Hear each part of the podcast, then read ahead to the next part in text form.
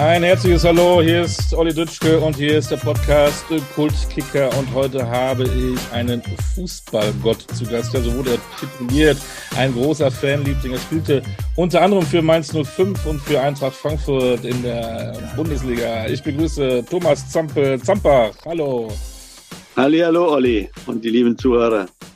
Und Zuhörerinnen. Du musst es und Zuhörerinnen, stimmt. Ganz, ja, ganz wichtig. Ja, stimmt. Vorsichtig, genau, die wollen wir nicht vergessen. Ja, ja. Ist ja gerade die Frauen-WM auch, es ist ja, oder EM ist ja ganz wichtig. Genau, jetzt, ja. genau, genau. Frauenfußball steht äh, gerade hoch im Kurs, aber darüber wollen wir gar nicht reden, ähm, Zampe. Ja. Wir wollen über dich ein bisschen plaudern. Als äh, Frankfurter Jung, äh, wie und wo hast du das Endspiel in der Euroleague äh, Frankfurt gegen Glasgow gesehen und erlebt? Ähm, ja, ich habe das in der, ja, in unserem deutschen Punkpark gesehen und ja, es war verrückt. Also 50.000 und der Torjubel hat, glaube ich, fünf Minuten lang ange, angehalten, sozusagen. Ich habe noch nie so einen langen Torjubel gehört und es war wirklich, ja, Wahnsinn pur. Und wie kann man sich vorstellen, wie du ausgeflippt bist? Oder hast du da ganz sachlich dich drin gesetzt, hast du die Leute angeguckt, die 50.000?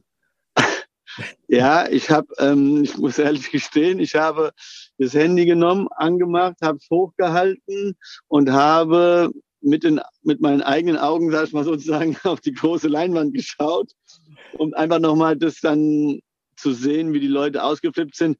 Aber ich muss sagen, ich war mir relativ sicher, nachdem der Kevin Trapp in der, glaube 119. Minute das Ding mit dem Schienbein rausgeholt hat, habe ich gesagt, ähm, so viel, ich glaube, mehr gepusht kannst du nicht sein. Und auch als Torwart dann, ich bin davon ausgegangen, dass er eigentlich zwei hält. Also ich bin jetzt nicht ganz enttäuscht, dass das nur einer war, aber ja. Ähm, hat gereicht. Ja, ich war mir aber sicher, dass wir im Elfmeterschießen das ja, packen.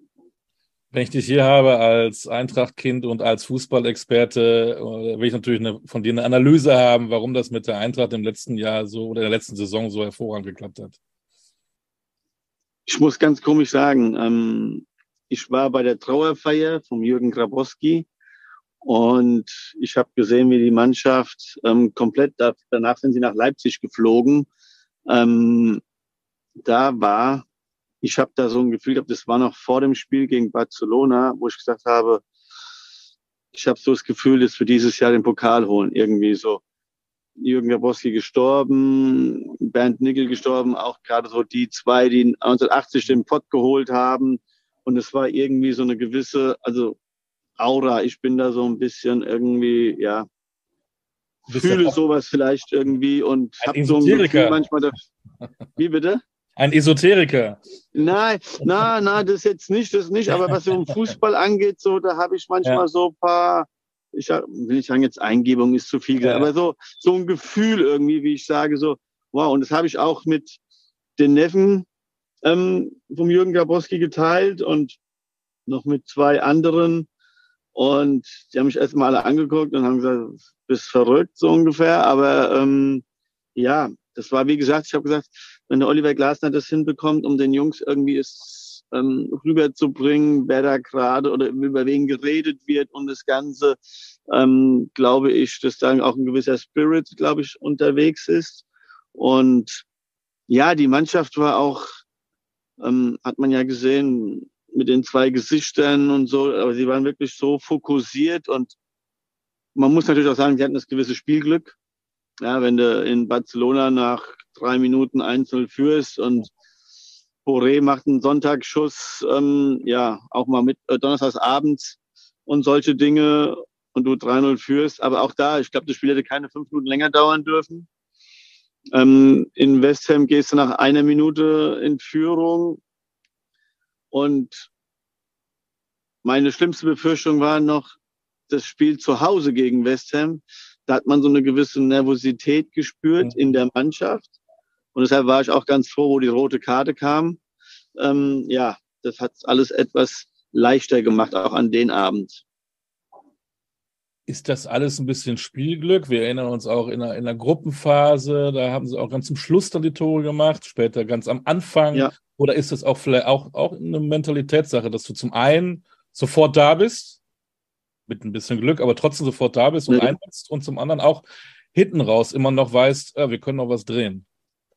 Ja, also Oliver Glasner hat es hingekriegt, in dieser Truppe eine gewisse ähm, Mentalität und auch eine Überzeugungskraft. Aber wenn ich jetzt noch mal ein bisschen weiter aushole, muss ich sagen, ähm, glaube ich, hat Nico Kovac damals schon vieles verändert. Ja, also wir hatten die 2016 haben wir Relegation gespielt und wenn wir äh, sechs Jahre später überlegen, dass wir auf einmal den DFB-Pokal geholt haben und insgesamt zweimal im Finale standen und im Euroleague ähm, einmal Halbfinale, dann einmal Finale und das Ding gewonnen, ähm, hat es natürlich nicht alles nur mit der einen Saison zu tun.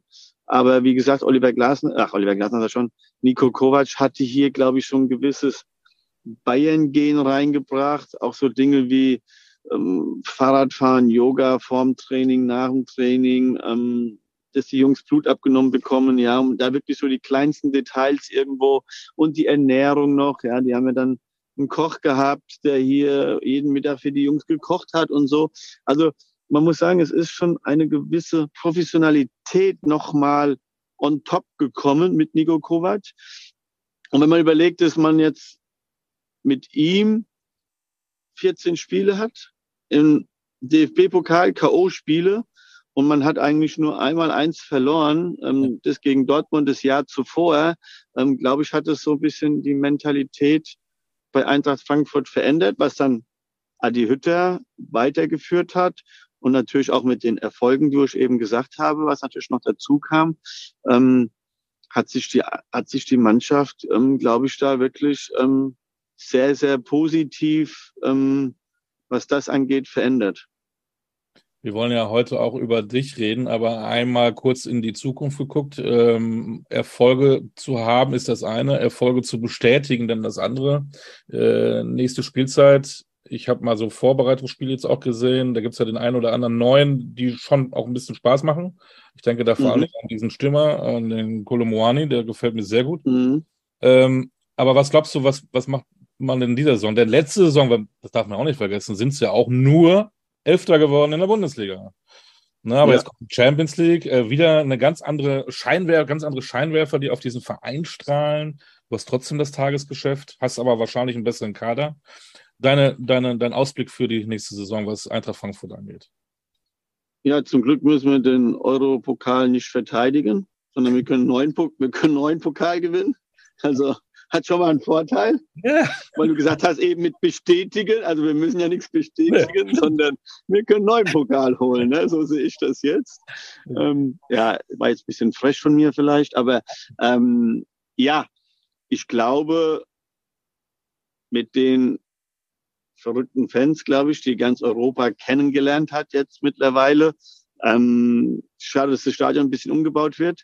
Aber wenn du diese Stabilität hinbekommst, dass deine, du auf diese Contest-Situationen lauern kannst und die eine oder andere Mannschaft dich vielleicht unterschätzt auch. Ähm, und mit der Euphorie könnte ich mir vorstellen, dass wir ich weiß die Gegner jetzt noch nicht, na klar, aber dass wir ähm, die Vorrunde überleben können in der Champions League. Und es kann natürlich auch, sage ich mal, einen gewissen Push geben. Das hatten wir ja erlebt, wo wir im Halbfinale waren damals. Da waren wir ja dann, ähm, ich glaube, siebter geworden. Wir sind, glaube ich, nee, wir sind noch reingerutscht. Dank Mainz 05, glaube ich, haben wir das dann noch geschafft, dass wir da doch nochmal uns Euro mhm. qualifizieren durften oder konnten. Und ja, ich hoffe, dass der Kader breit genug aufgestellt ist, dass Schlüsselspieler sich nicht verletzen. Und dann glaube ich, wie gesagt, ähm, ist mit der Mannschaft hier und mit dem Verein alles möglich. Das glaube ich auch. Fangen wir mal an. Du bist ein Frankfurter Bub, ein Hessebub. Ja, ja, genau. In einer, ähm, in Frankfurt groß geworden, in einem Kiez würde man wahrscheinlich in Berlin sagen. Äh, da, war, da haben jetzt nicht die reichen Millionäre gewohnt, ne? Das war ein bisschen. Nee, nee, sozialer Brennpunkt. Ne? Da waren die Hochhäuser, genau, am Frankfurter Berg. Und ähm, ja, Olli, jetzt nochmal Entschuldigung, auch, dass ich eigentlich nicht richtig begrüßt habe. Ne? Normal macht, sagt man ja bei uns Ei Gute Wie. Und die Zuhörer, gell, also seht es mir nochmal nach, dass ich das jetzt hier euch nicht standesgemäß, sage ich jetzt mal, frankfurterisch begrüßt ja. habe, aber das habe ich jetzt nochmal nachgeholt. Ja, sehr lieb. Ähm, Gute Weh. Ja. Ähm, ja, wie gesagt, im, am Frankfurter Berg groß geworden. Ich habe immer so im Spaß gesagt, so wie früher, ja, waren dann die brennenden Tonnen sozusagen, Blechtonnen. Aber ganz so schlimm war es jetzt nicht. Aber es waren die Hochhäuser und ja, sozialer Brennpunkt, wo man sich mit den Ellenbogen durchsetzen mussten. Ich habe ja dann in der Jugend bei Eintracht Frankfurt gespielt, nachdem ich bei Frankfurter Berg und Viktoria Preußen gespielt habe. Und gefühlt bin ich, glaube ich, eineinhalb Stunden mit Bus, U-Bahn, U-Bahn, Straßenbahn zu Eintracht Frankfurt gefahren, um da, sage ich mal, Fußball zu spielen. Ja, also heute kommen die U-Bahn, glaube ich, alle vier Minuten, damals alle 20 Minuten. Und wenn du da eine verpasst hast, wie gesagt, ähm, das war schon ähm, etwas anstrengender, sage ich jetzt mal, ins Training zu kommen wie heute zum Teil, wenn du dann den Shuttle-Service vielleicht noch hast und abgeholt wirst oder wieder heimgebracht wirst. Aber es hat mir zumindest nichts geschadet, was es heißt, ähm, ja, für sein Ziel, für seinen Traum alles zu geben. In so einem Problemviertel mit äh, Multikulti-Gesellschaft äh, war dann auch der Fußball etwas, was man da auch zusammengebracht hat, weg von den Konflikten hin auch, dass ihr mal zusammen da gekickt habt, egal äh, welche Hautfarbe, äh, woher? Genau, das auf jeden Fall. Und vor allem auch, ähm, egal welches Alter. Du hast mit Jungs gekickt, die waren zwei, drei, vier, fünf Jahre älter. Ja, oder sogar noch ähm, zum Teil. Mein Bruder ist acht Jahre älter wie ich. Und da war ich also sehr oft immer unterwegs, auch mit ihm auf den Sportplätzen. Und ja, man, wie gesagt, meine Mutter hat mir damals die Ferienkarte gegeben, hat gesagt, äh, du kannst dir aussuchen, gehst du sechs Wochen lang von mir aus in den Zoo oder ins Senckenberg-Museum oder ins Schwimmbad. Ähm, das war halt leider damals so. Es war jetzt nicht so, dass wie vielleicht heutzutage, dass die Kinder alle irgendwie sechs Wochen unterwegs sind, ja, weil sie zwei Wochen mit dem Opa, Oma wegmachen, gleich eine, zwei Wochen ähm, noch mit Eltern und dann noch eine Woche Fußballschule und eine Woche äh, Ferienspaß, wie man das alles heutzutage nennt. Und man die Kinder sind unterwegs. Wir mussten uns das alles selbst organisieren und ja, dann war ich auch die meiste Zeit im Schwimmbad natürlich und habe natürlich auch Fußball gespielt. Früher war das so, meine Mutter stand dann auf dem Balkon, hat gerufen, hoch zum Essen kommen und dann stand Mama noch fünf Minuten. Nach fünf Minuten hat sie gerufen, Mama noch ähm, zwei Tore. Dann kam es nochmal irgendwann gerufen, irgendwann hat sie es aufgegeben, weil sie dann geguckt hat. Wir haben hinterm Haus weitergekickt, hinter den anderen Hochhäusern. Und dann bist du abends hoch und hast dann, ja, Abendszeit gegessen. Das, was eigentlich mittags mehr oder weniger schon zum Essen fertig gemacht worden ist. Warst du direkt schon Eintracht Frankfurt-Fans äh, als kleiner Bub? Ähm, ja, war ich.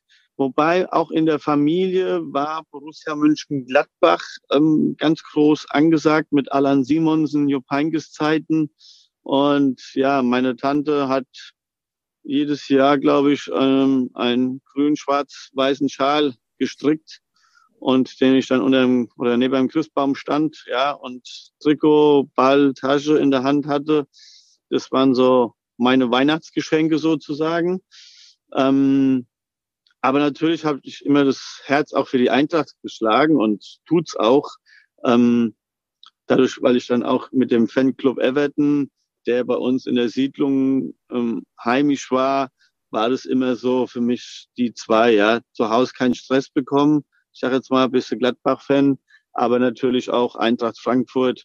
Als Frankfurter Bub ist es natürlich, ja, gehörte das auch damals dazu, zu Zeiten, wie gesagt, wie Jürgen Krapowski und so. Das war schon Charlie Körbel, das war schon was ganz Besonderes. Und auch in der Zeit, ich bin 69 geboren, gerade so in den 70er Jahren haben wir ja einige Pokale geholt. Ne? Also das ist schon, ähm, ja, prägt natürlich auch. Waren das auch deine ersten Heroes oder was waren deine ersten Poster in deinem Kinderzimmer, die beim Bett hingen? War, ja, das, ich kann es dir gar nicht genau sagen, ob ich überhaupt so viele Poster irgendwie hatte. Ich glaube, meine Mutter hat es nicht so gern gesehen, wenn da irgendwie Poster hingen, ja. Also ich weiß nur, meine ersten Autogrammkarten oder so hatte ich mir geholt. Ähm, damals, wo ich bei der Eintracht dann in der Jugend gespielt habe. Ich stand am Flipper, weil ich dann, wie gesagt, mit Bus und Bahn alles fahren musste.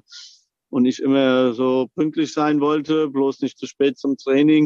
Und dann war ich immer ungefähr eine Stunde früher schon da und dann kam ähm, Bruno Petzai und auch Norbert Nachtwey und haben dann gesagt, so, junger Mann, jetzt sind wir erstmal dran oder haben mich auch mal mitspielen lassen, so ungefähr, ja, am Flipperautomaten. Ähm, ja, und dann gab es natürlich dann auch so die Autogrammkarten, weiß ich noch, damals hatten wir Infotech, gab es bei der Eintracht, das waren so orangene Trikots, das, da sah es aus wie von der Müllabfuhr, so ungefähr, ja. Hast dich, aber der Adler war drauf, deshalb hast du es trotzdem angezogen, ja. Heute ist, heute ist Orange modern, ja. Damals war es, ja, ich sag mal, ja, verpönt. Auffällig.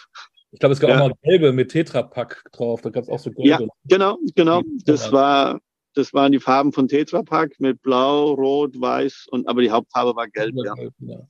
Jetzt will man natürlich äh, als, als kleiner Junge, der jeden Tag Fußball spielt, um äh, natürlich Fußballprofi werden, aber es geht ja nicht, dass alle Kinder, die, die draußen vor der Haustür kicken, äh, Fußballprofis werden. Wann, wann ja. hast du denn gemerkt oder wer hat es gemerkt, dass da einer ist, der kann eventuell damit auch mal Geld verdienen, der kann Profi werden?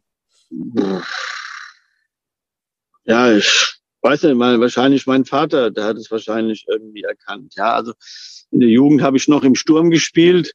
Dann hatten wir eine Saison mit Viktoria Preußen. Da habe ich dann 127 Toren geschossen. Wir waren auf fünf Turniere, fünfmal Erster. Wir sind Kreispokalsieger geworden. Selbst gegen die Eintracht dann im Finale, ich glaube damals 2-0 gewonnen. Ähm, so ist die andere auch, auch auf, auf uns, sage ich jetzt mal, auf den Verein aufmerksam geworden und hat dann, ja, mich und noch jemanden geholt. Und ähm, ich weiß noch, das war der Herr Bloser, der war war immer in Frankfurt unterwegs, hat so, ich weiß, ich glaube, ein, ein Dackel gehabt oder später auch noch ein, zwei mehr gehabt. Der ist wirklich durch Frankfurt überall getingelt damals schon als Scout und hat ja die, ich habe jetzt mal die kleineren Knirpse sozusagen zur Eintracht gelotst, ja. Und ähm, dann würde ich sagen, das waren die. Und mein Vater hat auch, ja, ähm, mich, ich sag jetzt mal, in einer Art und Weise auch trainiert, auch ähm, außerhalb des Fußballs.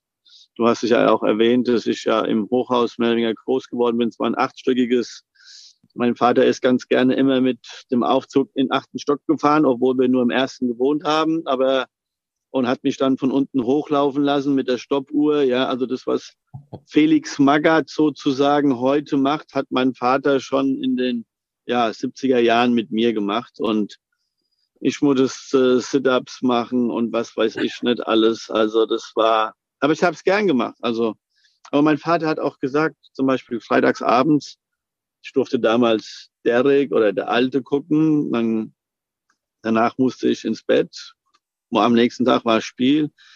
Bei Klassenfahrt, die ist immer für mich ausgefallen. Ich glaube, nur die aller, allerletzte habe ich, glaube ich, mitgemacht. Aber wir haben Spiele gehabt, da durfte ich dann, ja, durfte ich nicht fehlen sozusagen. Ja, also das war schon, ähm, ja. Und sonntags morgens gab es dann immer eine Suppe oder ein paar Nudeln so ungefähr und dann ging's zum Spiel, ja. So hat mein Vater mich schon in einer Art und Weise ähm, vorbereitet auf die vorbereitet und auch gesagt, wie wichtig oder mir gezeigt, wie wichtig das drumherum auch ist im Fußball was man ja heute, heutzutage ja auch sieht, ja, wie wichtig das, ich sage jetzt mal, ist. Ja. Und dann wirst du immer älter, wirst 20 und spielst für Kickers Offenbach. Ja, gut. Hallo, ähm, der, der, Frankfurt, ja, ja. der Frankfurter Bub, der Eintracht-Fan, der auch bei der Eintracht ja. geht zu Kickers Offenbach. Was ist das? Ja. Also, es waren ja, ich muss dazu sagen, es gab noch zwei andere ähm, Dinge, die mich natürlich auch nochmal da etwas geprägt haben, bevor ich dann von mir aus zu Kickers Offenbach komme. Ähm, als Zehnjähriger hatte ich noch Lymphdrüsenkrebs. Da hatte ich gerade bei der Eintracht gespielt. Das war die D-Jugend. Das war das ähm, zweite Jahr oder im, zum Ende vom ersten D-Jugendjahr ins zweite D-Jugendjahr, ähm, wo ich komplett gefehlt habe. Deswegen war es auch so, oder ist es heute auch noch so, dass ich kein Alkohol trinke, ich rauche nicht ähm, weil ich dann schon meinen Körper so viel mitgemacht hatte. Aber mein damaliger Trainer ähm, Turowski hat an mich geglaubt, hat mich im Krankenhaus besucht, hat mich auch zu Hause besucht und hat einen Ball mitgebracht. Wir haben dann gekickt und so zusammen. Ja, und das war natürlich für mich erst nochmal klar in einer Art ein Schicksalsschlag gewesen, wo du natürlich denkst, oh, es ist schwer an deinen Traum irgendwo vielleicht ranzukommen, aber auf der anderen Seite hat es mich auch in einer Art stärker gemacht, um genau geprägt und auch. Ne? Mhm. Wie bitte? Fußball ein bisschen als Therapie dann in dem Sinne, ja? Ja, ja, auch, klar. Aber wie gesagt, für mich war das immer mein, mein Ziel war, ich wollte in dem damaligen Waldstadion spielen, aber nicht als irgendein so Gastverein, der mal irgendwie ein Freundschaftsspiel da macht im Winter oder so, ja, sondern ich wollte für Eintracht Frankfurt spielen. Das war für mich schon in der Kindheit, war das so. Und wenn du noch in der Eintracht Jugend gespielt hast, war mhm. das natürlich nochmal etwas ähm, Besonderes. Und mein Vater war auch stolz wie, ja, wie Bolle, mhm. wenn er irgendwie gefragt worden ist, oder er musste gar nicht gefragt werden, er hat gesagt, mein Sohn spielt bei Eintracht Frankfurt und war also wirklich ähm, stolz wie Oscar sozusagen. Und das war, ja, das war für mich in der Phase, war ein Jahr lang ungefähr kein Fußball gespielt. Ähm, ja, wie man es halt dann so bei Chemotherapie und Knochenmarkpunktionen viermal und so Geschichten macht.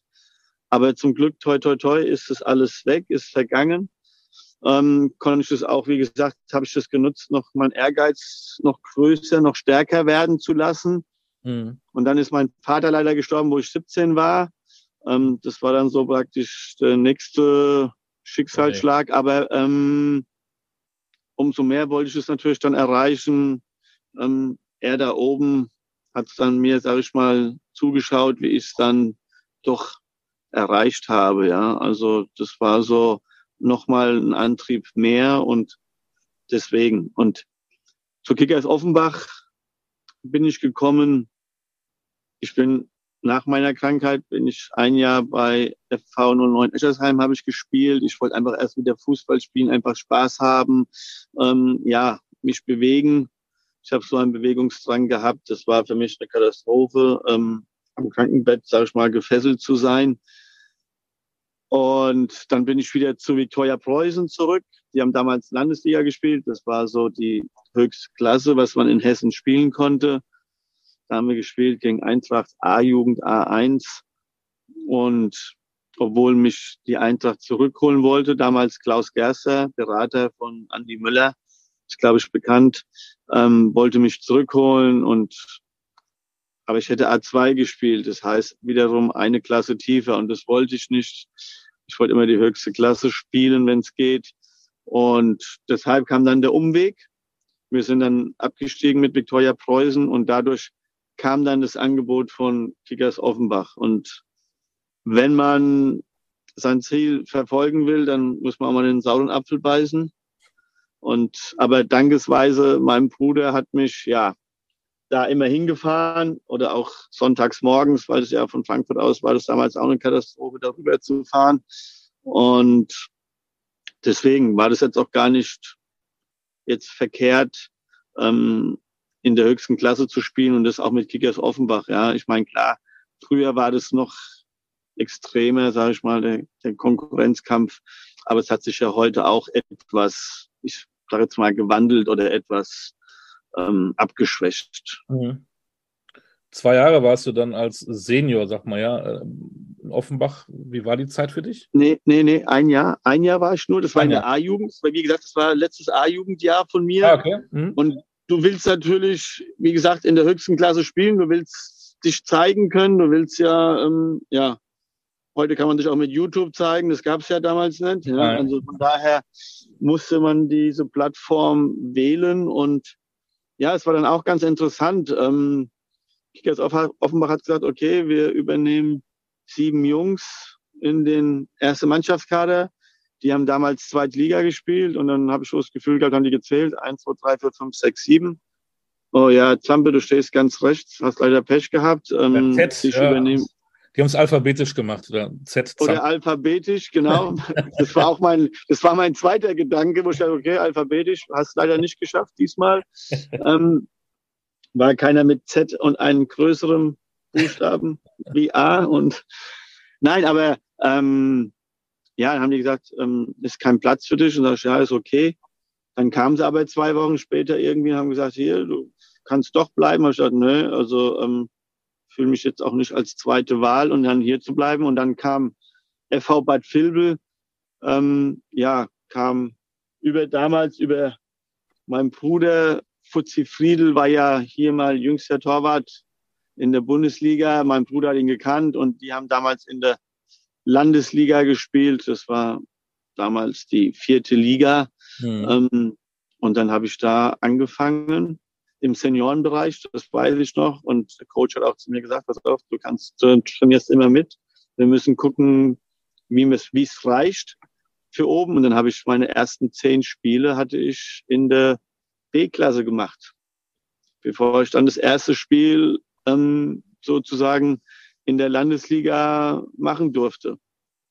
Ja, das war, das war so damals. Und ähm, aber ich saß immer mit auf der Bank, aber das war immer die, war immer die Geduld war gefragt einfach. Ne? Und das ist, glaube ich, auch was heute heutzutage wenige manchmal leider mitbringen. Sie sind zu ungeduldig. Stimmt. Jetzt hast du als, als, als kleiner Junge mit deinem Vater, hast, äh, durftest du die acht Stockwerke rauf und runter laufen. Da hast du jemanden mhm. gehabt, der dich da auch gepusht hat. Äh, du willst Fußballprofi werden, bist aber noch jung, bist du, hast du eine gewisse gesunde Naivität und versuchst da alles, was ja. du willst und was der Papa sagt. Jetzt bist du älter, jetzt bist du erwachsen, spielst aber in An- und Abführung nur Landesliga. Du sagst, das war damals mhm. die vierte Klasse, was ja nicht schlecht ist, aber du willst ja Fußballprofi werden. Ja. Äh, war der Traum für dich dann immer noch realistisch? Hast du immer noch gedacht, ich will das packen? Was hast du dafür getan? Ja, ja. Ja, auf jeden Fall wollte ich das packen. Ich habe auch schon als A-Jugendlicher oder B-Jugendlichen habe ich mich ähm, zweimal die Woche massieren lassen. Und, ähm, beim Frank Hoffmeister war das damals. Da bin ich zweimal in der Woche bin ich an die Konstabler Wache gefahren wieder, keine Ahnung, auch wieder gefühlt 40 Minuten bis eine Stunde unterwegs. Der hatte unten so zwei, drei, vier Fitnessgeräte, wo ich dann auch trainiert habe. Also da habe ich dann jemanden gehabt, der mich so ein bisschen wieder ähm, auch geleitet hat, wo ich auch sehr dankbar drüber bin. Ähm, und ich habe einfach trainiert. Ich habe trainiert, trainiert. Ich habe, wo ich bei Victoria Preußen gespielt habe, dreimal die Woche hatten wir Training, Montag, Mittwoch, Freitags. Da war Rocco Wagner unser Trainer, der hat auch, wir haben Läufe gemacht, ach was weiß ich, ich bin so viel gelaufen in meinem Leben, oh je, oh je. Aber, und habe dann noch dienstags und donnerstags bei meinem Bruder bei der ersten Mannschaft mit trainiert. Die haben nur A-Klasse gespielt damals. Aber ich war einfach Fußball verrückt, ich war hungrig und natürlich haben die mich getunnelt und haben mich von rechts nach links laufen lassen. Und aber das hat mich nicht aufgehalten, ähm, an mein Ziel zu kommen. Ähm, heute kann man das, glaube ich, auch sagen, dass mein Bruder seine Mittagspausen so genutzt hat.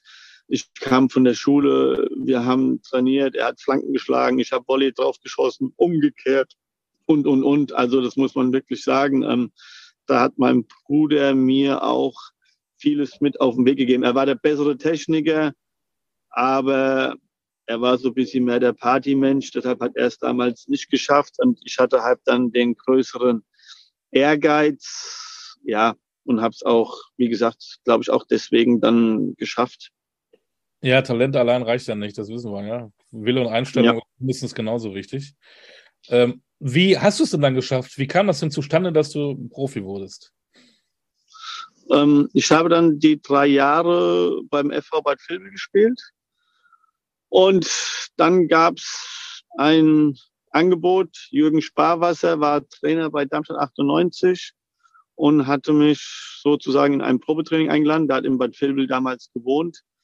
Und das hat aber auch wiederum meinen habe ich schon mit meinem Masseur, mit meinem Bruder, also wie gesagt mit Frank Hoffmeister mich drüber unterhalten. Und dann hat er gesagt, du pass mal auf, ähm, der Hubert Neu, der wechselt von Eintracht Frankfurt Amateure, wechselt der zu Mainz 05. Du kannst ja auch da mal ein Probetraining machen. Da ich, ja, okay, kein Problem. Ähm, dann habe ich bei beiden Vereinen ein Probetraining gemacht, Darmstadt 98 und Mainz 05. Ich hätte in Darmstadt mehr verdient, Aber mein Bauch hat mir gesagt, Mainz 05, familiärer, ähm, war ja noch nicht, waren erst das zweite Mal in die zweite Liga aufgestiegen. Ähm, und das Gefühl war einfach gewesen, dass ich da besser aufgehoben bin. Und dann, ja, bin ich da hingewechselt, dank Hubert Neu. Ähm, deswegen, so manchmal braucht man auch ein bisschen Glück, Situationsglück, was gerade, ähm, ja, ähm, im richtigen Spiel überzeugt, wo einer da ist oder man vielleicht den einen oder anderen ja, Freund hat, der wiederum jemanden kennt. Und das heißt ja nicht, dass sie mich sofort genommen haben. Man muss ja schon auch irgendwo vorspielen und auch Leistung bringen. Und das habe ich getan. Und ja, dann habe ich da meine Chance sozusagen bekommen. Robert Jung war Trainer und hat gesagt, ich weiß noch, es gab zwei Müllers, gab es. Einmal den Frank äh, Frank Müller, so, Entschuldigung, und einmal den Schorsch Müller und dann hat er gesagt, das ist genau einer, der zwischen den beiden ist, ja. Der hat das von dem und das von dem und ja, und so kam das. Und dann habe ich da auch wieder, ähm, wir haben eine Woche früher angefangen mit dem Hubert Neu, im Gonsenheimer Wald gelaufen und so, um dann schon wieder auf einem ganz guten Level zu sein, was ich so oder so auch immer vorher schon getan habe, auch in den Jahren und habe dann wieder, ich glaube, 15 Spiele gewartet, bis ich das erste Mal gespielt habe, von Anfang an. Damals gab es dann die zweigleisige zweite. Liga, das war nämlich 91.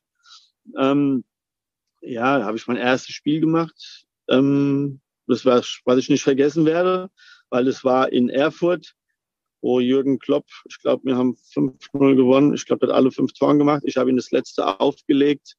Bin eigentlich allein auf den Torwart zugelaufen und er ist auf der linken Seite mitgelaufen, wo ich dann quer gespielt habe.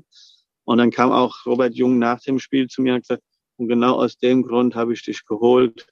Du bist keiner, der eigensinnig ist, der, der legt eher nochmal den Ball ab und so. Und ja, das war natürlich dann auch ähm, wohltuende Worte, wenn man dann gefühlt, ja, 15 Spiele lang auf der Bank sitzt und nur mitgefahren ist immer schön, ja. Ich habe dann so ein bisschen den Osten kennengelernt. Ja, wir haben ja dann in Chemnitz Halle. haben wir gespielt, in Halle, Leipzig. Erfurt, ja, Leipzig, genau, weil es war ja nur Dresden und Rostock war oben. Ja. Deswegen, also ähm, waren schön die Ausflüge immer, ja, aber wie gesagt, ähm, aber dann habe ich mich halt da auch wieder reingespielt. Dann habe ich, wenn man so will, fast in den anderen viereinhalb Saisons habe ich dann 131 Stimmt. Spiele gemacht für Mainz 05. Also von daher, und es war, wie gesagt, ich bin Mainz 05 sehr dankbar, dass ich die Chance bekommen habe, um, sage ich mal, im Profifußball erstmal anzukommen, auch wenn ich noch nicht bei Eintracht Frankfurt gelandet ja, da kommen wir gleich noch zu. Eine Frage, man erinnert sich ja immer gerne an so das erste Spiel dein Traum war ja, Fußballprofi zu sein. Erinnerst du dich noch, wie du zum ersten Mal diesen Profivertrag unterschrieben hast? An den Tag, an den Moment?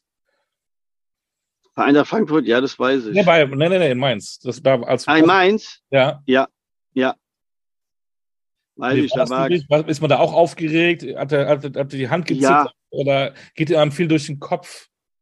Ja, nein, auf jeden Fall. Und es war ja damals Christian Heidel, war schon der Manager gewesen und ähm, weiß ich noch, der hat auch damals gesagt, pass auf, du kriegst 500 Euro sozusagen, äh, Mark mehr wie die, wie die anderen, weil du aus Frankfurt kommst und den Fahrtweg und alles hast. Und das hat mir schon mal gezeigt, wie, wie sie wirklich auch darauf geachtet haben, ja, ähm, wirklich das dann so, auch solche Kleinigkeiten, ich sage jetzt mal eine gewisse Wertschätzung auch, ähm, das fand ich damals natürlich schon, ähm, nicht wegen 500 Mark, aber einfach diese, diese Geste und so wie er es halt, zumindest sag ich mal, jetzt mir verkauft hat.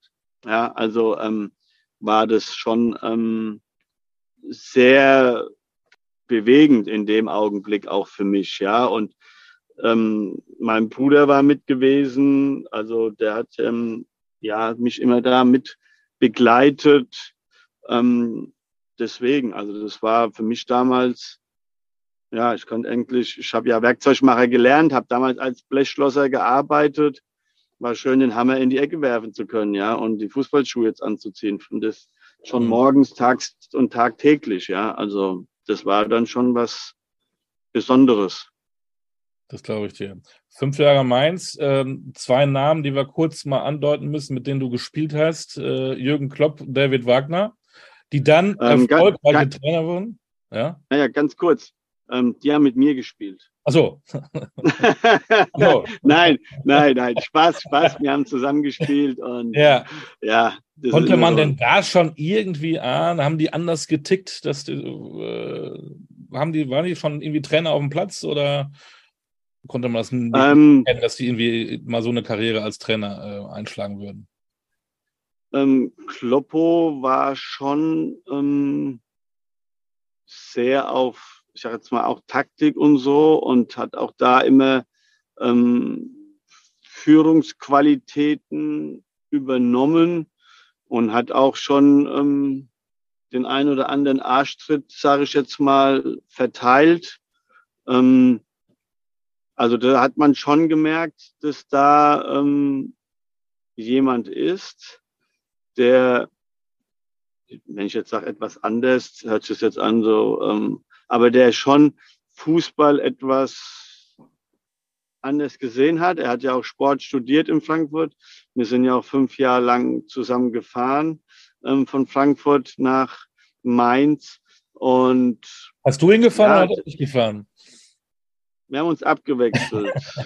ich musste, also ich musste öfters fahren, weil er ab und zu noch mal kurz anhalten musste, dass er eine rauchen kann. Ja, ich weiß nicht, ob er heute noch raucht, aber damals war es schon so, ähm, die ein oder andere ist dann geraucht worden, aber ähm, das hat trotzdem nichts seiner Leistung, sage ich jetzt mal, geschmälert oder so. Ähm, ja, das war schon, was das anging, er war ja auch kurz davor, hätte, glaube ich, beim HSV landen können. Ja. Aber da haben sie sich für Carsten Baron entschieden damals. Ähm, ja, also irgendwie einen großen Stürmer gesucht hatten, so wie Horst Rubesch wahrscheinlich einst. Ja, deswegen. Und ähm, beim David Wagner konnte man das, ich würde sagen, gar nicht so absehen, ja. Aber ich glaube schon, dass der auch immer so ein bisschen mit Augen und Ohren irgendwo wahrscheinlich geklaut hat oder was heißt geklaut, aber zugehört und dem Ganzen. Ja, das sage ich auch immer. Mit den Augen und mit den Ohren kannst du am besten ja klauen. Ist einfach so. Mhm. Ähm, um das für dich, sage ich jetzt mal, einzusetzen dann in, dein, in deine Trainings oder was auch immer in einen Lebensphasen. Ja, also deswegen ist es ähm, immer gut, finde ich jetzt mal, das nur so am Rande. Ähm, aber wie gesagt, ähm, David war ja auch oder ist ein sehr guter Freund vom Kloppo. Und dann hat man sich wahrscheinlich da auch etwas mehr und besser ausgetauscht. Und deswegen ähm, war das dann wahrscheinlich auch so, dass man dann diesen Weg eingeschlagen hat, wobei der David ja auch einmal eine schwere Verletzung hatte, aber da auch, sag ich, ähm, wieder zurückkam, ja. Da war ein Wattenscheid, hatten, glaube ich, der Werner Moser war das, glaube ich, hatten mal das Schien- und Wadenbein durchgetreten, also nach fünf Jahren Mainz 1996 war es dann zu Ende. Warum? Wir, ähm, in der Winterpause kam Wolfgang Frank und der stand vielleicht nicht auf Langhaarige, ich weiß es nicht. ähm, ja, ich habe noch ein paar Spiele gemacht gehabt, aber ich habe gemerkt, damals kam Thorsten Lieberknecht, hat er geholt gehabt, der U21 Nationalspieler gewesen war. Und ich habe dann in der Sommerpause, weil ich gemerkt habe, irgendwie spiele ich keine große Rolle, bin ich auf ihn zugegangen und habe gesagt, hier, Coach, wie sieht's denn aus? Wie sehen meine Chancen aus? Und dann sagte er zu mir, ah ja, es sind noch so fünf, sechs vor dir. Dann habe ich ihn kurz angeguckt und sag, so viele Spieler haben wir gar nicht auf der Position. Aber er hat mir netterweise durch die Blume, glaube ich, damit mitgeteilt, dass er nicht ähm, ja, viel auf mich setzen wird.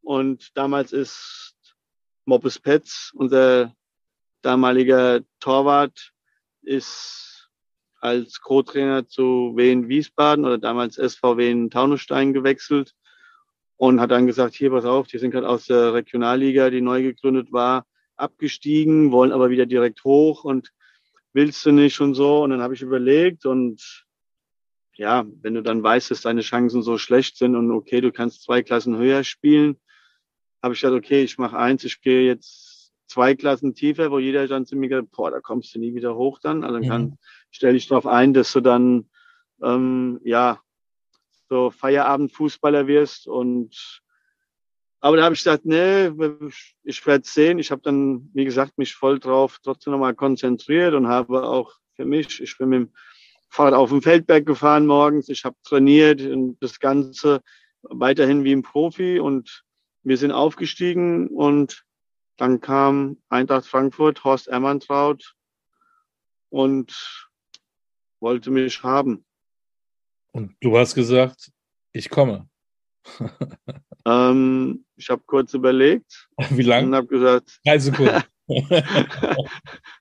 so lange doch, viel zu lange. Viel zu Genau. Ähm, mein Glück damals, weil ich auch am Anfang ja mal gesagt hatte, war dann gewesen, dass Eintracht Frankfurt nicht viel Geld hatte. Wir haben damals 15 neue Spieler geholt für 1,5 Millionen D-Mark. Also 750.000 Euro heute.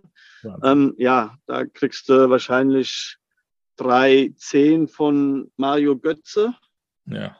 Ja, aber mehr nicht. Die kleinen. Ähm, ja, genau, die drei kleinen ja, aber auch. Die kleinen. Und ja, und dadurch ähm, ja, haben sie natürlich wieder Spiele aus der Region geholt, wo ich halt dann dazu ge gehört habe. Ne? Also von daher ähm, war das für mich natürlich ja Glück, das Eintracht Frankfurt oder auch Unglück. Eintracht Frankfurt nur in der zweiten Liga, aber dadurch kein Geld und dadurch, wie gesagt, äh, relativ jung. Ich war damals 27.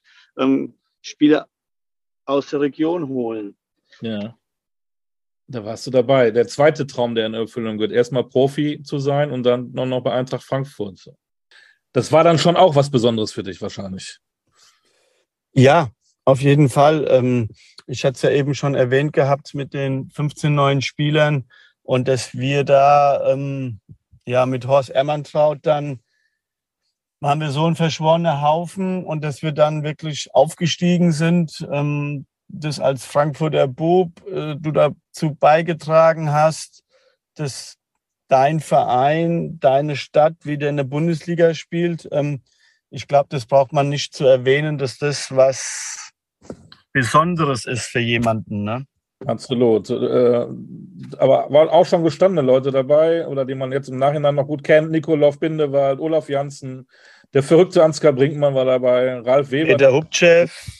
Peter Hubchev, später kam Bernd Schneider dazu und der berühmte ja. äh, Fjörtoft.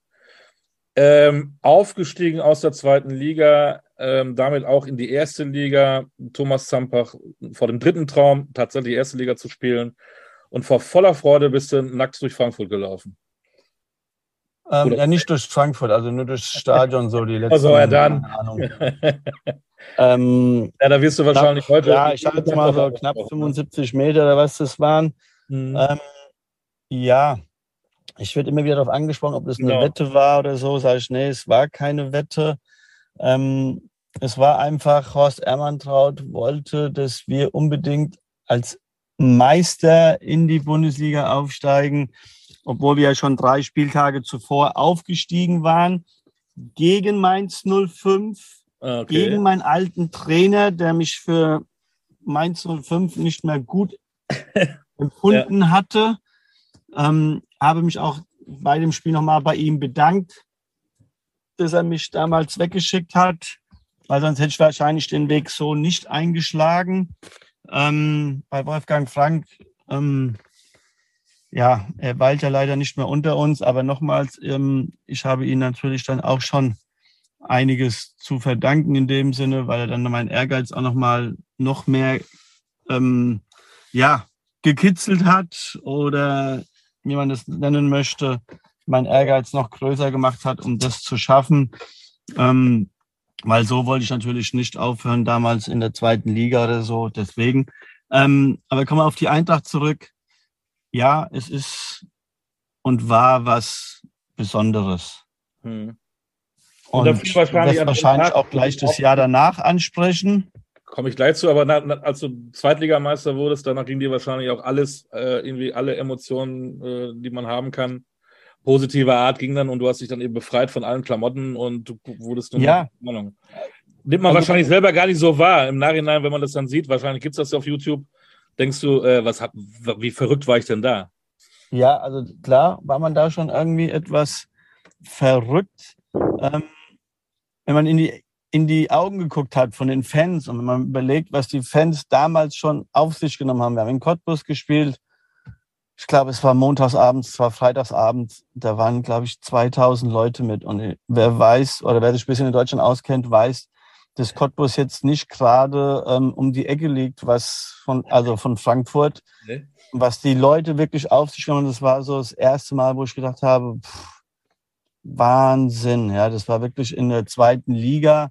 Und natürlich war das toll, ähm, auf einmal vor 40.000 zu spielen, ja, und ähm, auch die Euphorie, alles mitzumachen. Und wie gesagt, und am, am Schluss, wenn du dann da so deine Ehrenrunde läufst und du vieles gegeben hast und die Fans wollen aber alles von dir so ungefähr. Ich glaube, ich, ich habe schon, weiß nicht, wie oft ich schon erzählt habe, ich glaube, ich hätte auch meinen Kaugummi hergeben können, ja.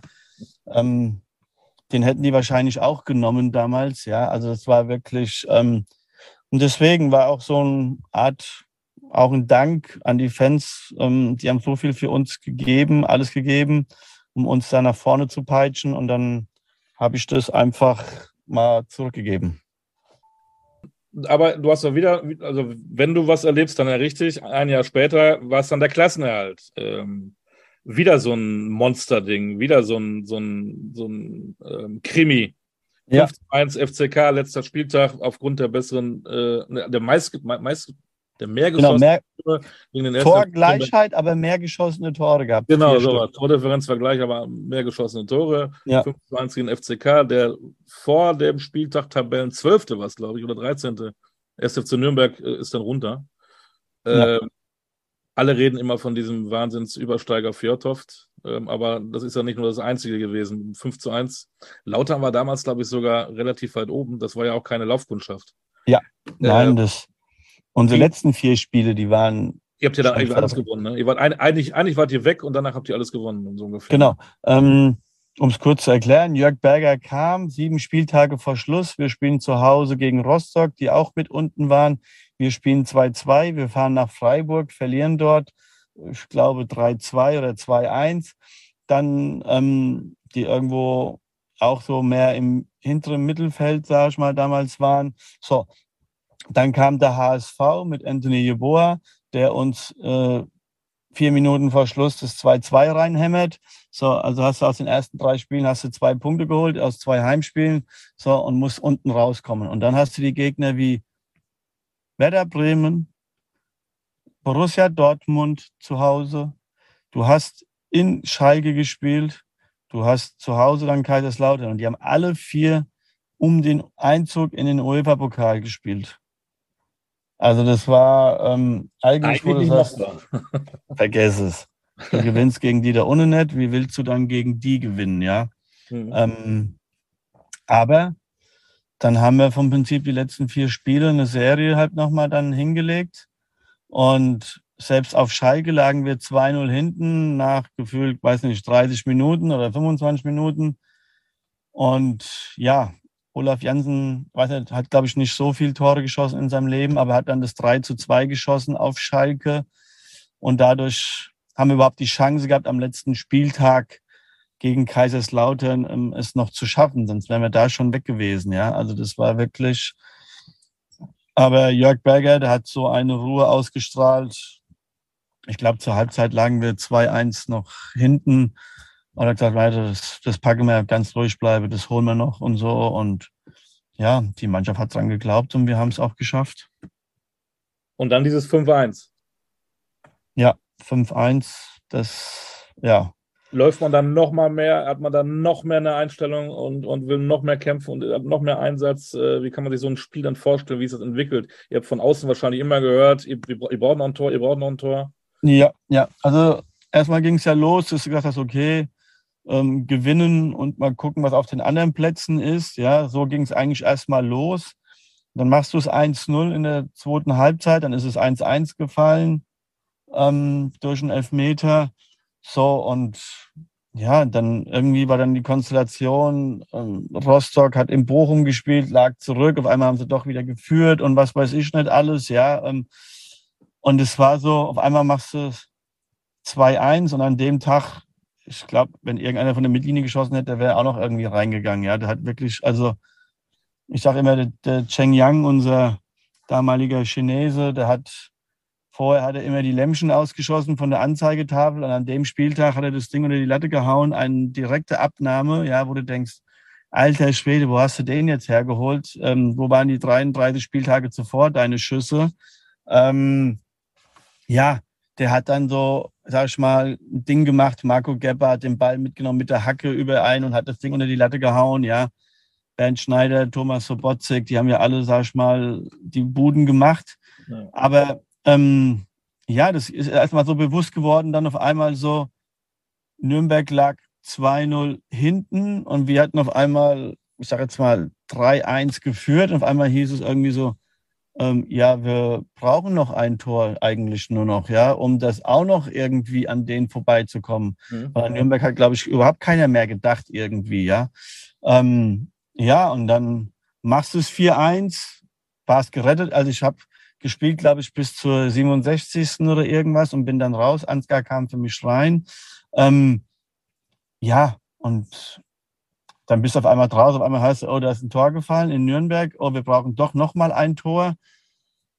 Ja, und dann, wie gesagt, macht der Christoph Westerthaler da an der Mittellinie, wollte er, glaube ich, allein gehen irgendwie, dann hat er das Ding noch irgendwie rübergespielt und dann läuft gefühlt Fjordhoff 40 Meter, naja, nicht ganz so weit, das hätte er, glaube ich, konditionell geschafft, aber circa 30 Meter und macht dann seinen norwegischen Übersteiger, den sonst irgendwie, ja, keiner irgendwie so macht und ja.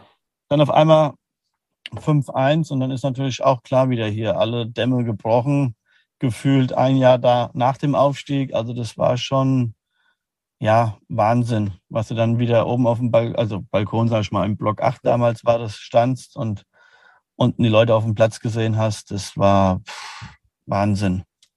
Das erleben ja die Jungs heute ja wieder mit zum Beispiel Euroleague-Sieg, ist ein bisschen was anderes als ein Klassenhalt, aber ich glaube, von der Euphorie, von der Emotion ist es durchaus vergleichbar. Ja, ja.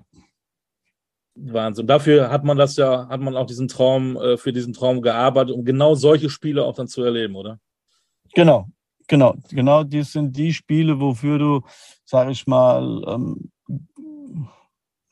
ich nenne es mal so, den Arsch aufgerissen hast, wo du wirklich auf viele Dinge verzichtet hast. Ja, also wenn ich überlege in der Jugend, ähm, auf was ich teilweise verzichtet habe oder auch im Seniorenbereich dann, ja, also weil einfach meine Einstellung auch so war, ja, also ähm, für mich gab es da nicht auch selbst in der Landesliga, wo ich gespielt habe bei Bad Vilbel, dass ich dann irgendwie einen Abend zuvor weg bin oder irgendwas. Ja, also für mich gab es Sportschau, Nudeln essen, irgendeinen Film gucken, aktuell Sportstudio und danach war für mich Schicht im Schacht. Ja, also ähm, und was man ja auch heutzutage, glaube ich, auch sieht, ist neben dem Platz ist schon fast wichtiger, wie es alles auf dem Platz ist. Ne? Aber auch auf dem Platz haben die Fans mitbekommen, was du, was du für ein Typ bist. Deswegen auch Fußballgott Thomas Zampach. Wann hast du denn gemerkt, ähm, dass es nicht mehr reicht, dass wohl das Ende der Karriere vor der Tür steht? Und wie bitter ist das dann für einen? Ja, ich muss sagen, das war dann im Jahr 2000. Mein Sohn kam auf die Welt. Felix Magath hatte uns mehr oder weniger gerettet. Er war zur richtigen Zeit am richtigen Ort, auch mit seinen, ähm, ich sage jetzt Machenschaften oder mit seinen Tools, die er da ähm, ausgepackt hat. Und ich hatte dann in dem Jahr, mein Sohn kam sieben Wochen zu früh auf die Welt. Ich hatte dann in der Sommerpause auf einmal ähm, einen Zeckenbiss, hatte Borreliose bekommen, lag im Krankenhaus 14 Tage und kam dann sozusagen zurück und habe halt auch dann erstmal mich wieder versucht ranzukämpfen aber das war alles dann nicht mehr so einfach. Und Felix Magath hatte auch relativ viel umgekrempelt gehabt und hatte mir dann so ein bisschen nahegelegt, ja, Standby-Profi zu machen. Ich soll doch gucken, dass die Amateuren so ein bisschen ne, hm. nach oben kommen, ein bisschen professioneller werden. Also mit meiner Einstellung kann ich das vorleben und so Sachen. Und gut, das habe ich dann im Winter getan und habe noch den Manager damals gefragt, ähm, Rolf Domen war das, wie sicher er denn sitzt. Dann sagte er, der sitzt sehr sicher. Dann habe ich den Vertrag freitags unterschrieben, faktisch, oder den geändert in dem Sinne. Ja, und dann ist er montags entlassen worden und ja, so sicher hat er gesessen, der Felix Magath. Hat zwei Tage, gut ab.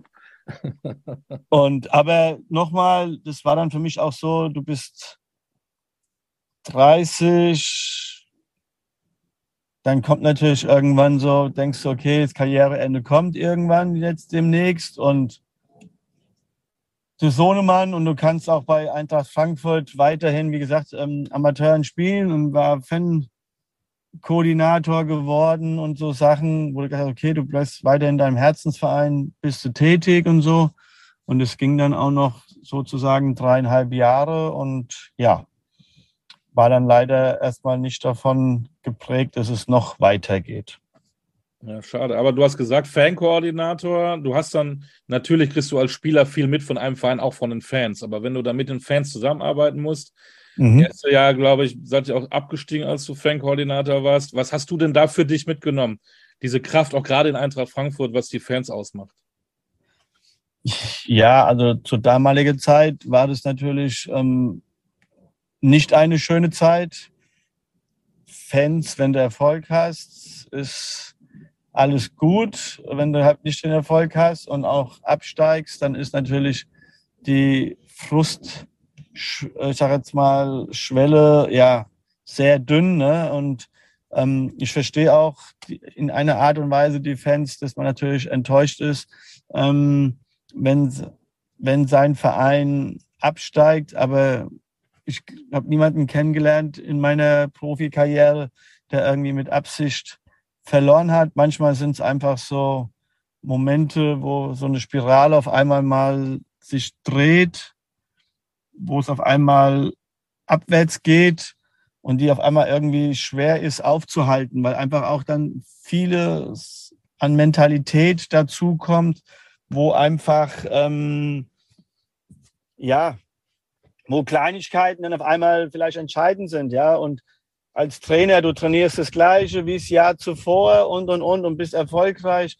Und die Spieler machen auch relativ das Gleiche, aber dann triffst du vielleicht den Innenpfosten, der Ball kommt raus und beim das Jahr zuvor Innenpfosten, der Ball ist rein, mhm. hast natürlich dann auch ein anderes Erfolgserlebnis. Deshalb ist es nicht einfach damit, ne? auch für die Fans natürlich. Aber ähm, wie wir auch vorhin gesagt haben, dieses Spielglück, was man manchmal braucht. Und manchmal passt es auch vielleicht dann die Zusammenstellung her von der Mannschaft her nicht, weil einfach ähm, ja zwei, drei andere Mentalitäten drin sind und dann und der Trainer es vielleicht nicht früh genug erkennt oder so, dann geht es leider relativ schnell sowas, ja, dass dann du in so eine Negativspirale reinkommst, ohne dass du sie aufhalten kannst. Manchmal hast du auch vielleicht noch ein bisschen Verletzungspech bei dem einen oder anderen Spieler, der wichtig ist für die Mannschaft. Deswegen, also das ist nicht immer einfach. Und wie gesagt, nochmal für die Fans. Ähm, klar, die Tag für Tag kommen, machen, tun ähm, und die Mannschaft anfeuern, ist es natürlich dann auch schwer, damit umzugehen. Aber es ist auch für die Mannschaft und für die Mitarbeiter von den Vereinen ist es auch nicht einfach. Absolut. Man stelle sich vor, 2016, Relegation gegen Nürnberg, äh, hätte Haris Seferovic nicht dieses Tor geschossen zum 2 zu 1 und Eintracht wäre abgestiegen, würden wir wahrscheinlich auch nicht über Europapokal-Siege äh, reden. Ne? Nein, nein, nein, auf gar keinen Fall. Ähm, du bist aber für die Eintracht noch unterwegs. Du spielst äh, die, in einer Traditionsmannschaft. Äh, was machst ja. du noch? Traditionsmannschaft. Ich bin bei der Fußballschule mit dabei, die ich ja mit Charlie Körbel sozusagen ähm, aus dem Boden gestampft haben damals. mhm. ähm, 2001 und mache noch FFIT, das ist Fußballfans im Training. Da geht es um ja, Bewusstsein von Ernährung und Sport, wie wichtig das ist. Das ist mit der Deutschen Krebshilfe zusammen. Und ja, das macht mir dann auch besonders auch Spaß, Leute zu motivieren. Ähm, ja, es leben, ich sage jetzt mal, ihre Essgewohnheiten oder so ähm, zum Teil zu ändern. Und der letzte Kurs ist ungefähr jetzt vor fünf, sechs Wochen zu Ende gegangen. Und wenn man dann hört, dass zwei, sage ich mal, Teilnehmer ihre Tabletten nicht mehr nehmen müssen, ist es natürlich für einen selbst umso erfreulicher, sowas dann, ja, wenn man sowas mitgeben kann jemanden. Sehr schön. Zum Schluss, zum Schluss, das darf nicht fehlen heute. Ähm, du bist ja noch aktiv. Du spielst American Football in der äh, European League of Football bei Frankfurt Galaxy als Kicker. Ja. Ähm, wie kann man das vergleichen? Fußballteam und American Football Team, ist das sehr ähnlich? Ist es komplett anders? Auch kann man nicht Training, vergleichen. auch, auch, was, was für dich das Training auch angeht. Was musst du noch machen in deinem zarten Alter? Ähm, wie fit bist du, was dann Football angeht? Ähm, ja, zum Glück muss ich ja nur den Kicker machen. Und da kommt es ja, sag ich mal, mehr auf die Präzise an. Ähm, und natürlich auch auf eine gewisse Weite, aber dass du das Ei, sage ich, hoch durch die Stangen schießt.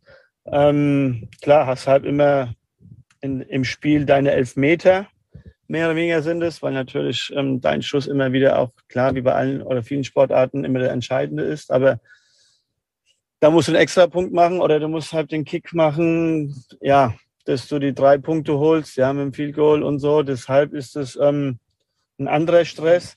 Und den Mannschaftssport kann man nicht vergleichen, weil ich glaube, Football ist die einzigste Sportart, wo eine Defense und eine Offense nicht gleichzeitig auf dem Platz sind. Ja, also wenn du den Schuss vergibst, ähm, du kannst halt nicht hinterherlaufen wie beim Fehlpass und den Ball wiederholen, weil das Ding ist weg. Wenn du einen Ball nicht gefangen hast, das Ding ist weg. Und wenn es dann der dritte Versuch oder der vierte ist, ähm, hoffst du dann als Offense-Spieler, dass dann die Defense ähm, das Ding hält, dass dann nicht da draus vielleicht irgendwie Punkte entstehen, ja. Deswegen ist natürlich dieser Zusammenhalt irgendwie, finde ich persönlich, viel extremer, weil du einfach viel extremer voneinander, sage ich mal, abhängig bist. Mhm. Ja, genauso die Offense, äh, die Defense, wenn die mal einen durchlassen und der Gegner macht sieben Punkte, hoffst du draußen, du sitzt draußen und hoffst, dass deine Offense sag ich mal, wieder sieben Punkte macht hm. und kannst eigentlich selbst gar nicht mitwirken. Und das ist ja so mit das Schlimmste für einen Sportler. Ne? Hm. Und die Jungs so in so einer Mannschaft, auch, und die Jungs so in der Mannschaft auch so, die auch ein paar Kilo mehr drauf haben, äh, auch, da sind ja schon manche Brecher, mein lieber Mann. Die Schränke, wie sind die so drauf? Auch die aus den USA zum Beispiel? Ja, die sind alles, wie gesagt, die freuen sich, dass sie hier sind, dass sie hier ähm, ihr Können zeigen, ja, dürfen. Und wenn du jetzt sagst, diese Brecher mit gefüllt 140 Kilo oder mit kleiner 1,98 Meter groß und gefüllt aber auch ähm, 80 Zentimeter breit, ähm, freuen sich wie kleine Kinder wenn du den Extrapunkt machst, wenn du ein Field Goal machst, ja, ähm, ich überdenke noch an meine ersten Punkte, da sind mir Jungs entgegengekommen, gegen mich gesprungen. Ich war froh, dass sie mir nicht die Schulter gebrochen haben, ja. Ähm, das war wirklich so auch einzigartig wieder sowas, ja, ähm, zu erleben und ähm, und ich bin auch froh, dass ich habe ja vorher bei auch Universe Frankfurt gespielt, dass wir da auch in die Bundesliga aufgestiegen sind. Also wie gesagt, ich bin mit zwei Sportarten jeweils in die Bundesliga aufgestiegen und das für die Stadt Frankfurt ähm, ist natürlich auch was Besonderes und dass man jetzt nochmal in der Euroleague da spielen darf, ist natürlich auch nochmal ähm, was Besonderes, wobei ich momentan etwas verletzungsbedingt nicht so dabei bin, aber ich werde jetzt die Tage wieder einsteigen und hoffe dann, dass ich der Mannschaft auch ähm, ja, weiterhelfen kann, weil letztes Jahr den Titel geholt und den zu verteidigen.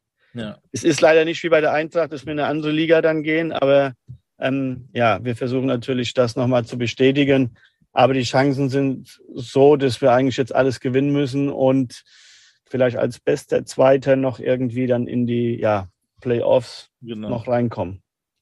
Äh, letzte Frage dann zum Thema Football und dann sind wir auch fast durch. Ähm, kann eigentlich jeder Fußballer, der höher gespielt hat, auch Kicker im Footballteam werden? Ähm, Oder ist, muss man schon auch ein spezielles hat, ja. Talent haben? Wie bitte? Oder muss man auch ein spezielles Talent dafür haben? Ähm, ja, man muss schon, sage ich jetzt mal, ähm, gut schießen können. Man darf keine Angst haben, wenn dann so elf Verrückte auf einen zulaufen und versuchen, den Schuss zu blocken. Ähm, wenn man das hat, ist es schon mal ein Riesenvorteil. Problem ist, ähm, du bist natürlich auf den Snapper, auf den Holder angewiesen, dass die das Ding dir gut hinlegen und sowas. Ähm, das ist ja immer hier so ein gewissen Ablauf, einen indirekten Freistoß, den man irgendwo schießt. Ähm, ja, aber ähm, mit etwas Übung, glaube ich, kriegt man das ja ganz gut hin. Wenn man im Fußball gute lange Bälle schlagen konnte, dann kriegt man das, glaube ich, auch da auch ganz gut hin. Zampe, Thomas Zampach, ich danke dir für deine Zeit.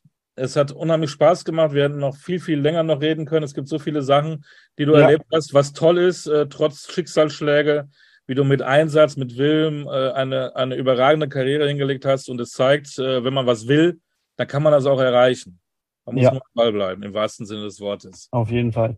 Vielen äh, Dank, Olli, dass ich in deiner Sendung sein durfte. Und immer gerne. Die Zuhörerinnen und Zuhörer, dass es nicht zu langweilig war und Na, dass man vielleicht, ja, sich irgendwann mal nochmal hört oder sieht, würde mich freuen. Wenn man zu Beginn sagt, all gute wie, was sagt man ja. denn am Ende? zur Verabschiedung. Einfach nur tschö. Genau. Dann sagen wir tschö. Thomas Sampe Zampach, tschö und alle Zuhörerinnen und Zuhörer auch ein fettes tschö. Das war der Podcast äh, Kultiker mit Thomas Zampach. Wir hören uns wieder. Alles Gute. Alles Gute. Danke. Angenehmen Tag noch.